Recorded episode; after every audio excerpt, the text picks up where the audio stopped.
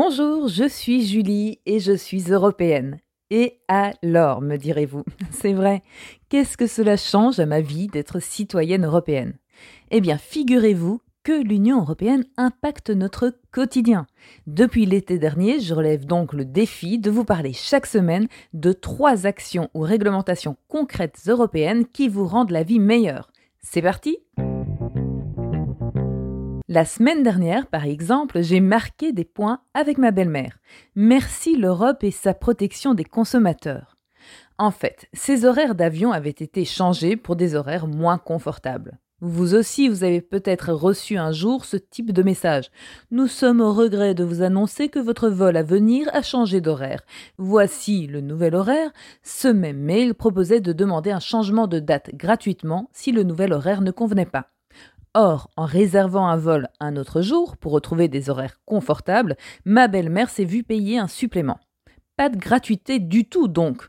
Publicité mensongère Que faire? Aucune réponse évidemment de la compagnie en question. Et comme j'avais parlé dans un épisode précédent des droits européens des passagers aériens, belle maman me demande conseil. Alors non, en matière des droits aériens, comme le changement d'horaire avait été annoncé 14 jours avant le vol, il n'y avait rien à faire, pas d'indemnité non plus. Mais par contre, je l'ai invité à envoyer son dossier au Centre européen des consommateurs pour demander conseil, voire de l'aide dans ce contexte. Il y a un de ces centres dans chacun des 27 États membres. Cofinancé par la Commission européenne, mais géré de manière indépendante, il vous explique vos droits en tant que consommateur, et mieux, vous pouvez aussi faire appel à leur aide pour régler un litige avec un vendeur établi dans un autre pays de l'Union, et aussi en Islande et en Norvège.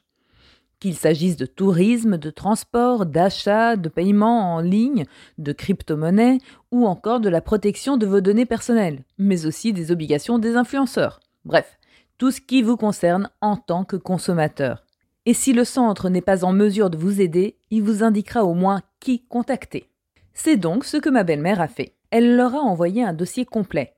Et quelques mois plus tard, bonne nouvelle, le Centre européen des consommateurs belges a obtenu le remboursement du supplément payé grâce à l'intervention de leurs collègues espagnols auprès de la compagnie aérienne espagnole. Donc si vous aussi, vous ne parvenez pas à obtenir une réponse satisfaisante de la part d'un professionnel, vous savez maintenant que vous pouvez faire appel au Centre européen des consommateurs de votre pays. Et surtout, de sources sûres, je sais qu'ils sont efficaces. L'Union européenne, c'est aussi le financement de projets respectant ses grands objectifs et répondant à des besoins locaux.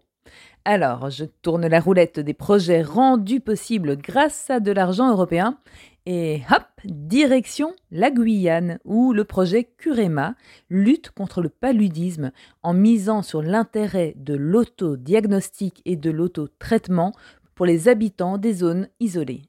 Plus de la moitié du budget de ce projet a été financé par des fonds européens pour encourager l'inclusion sociale.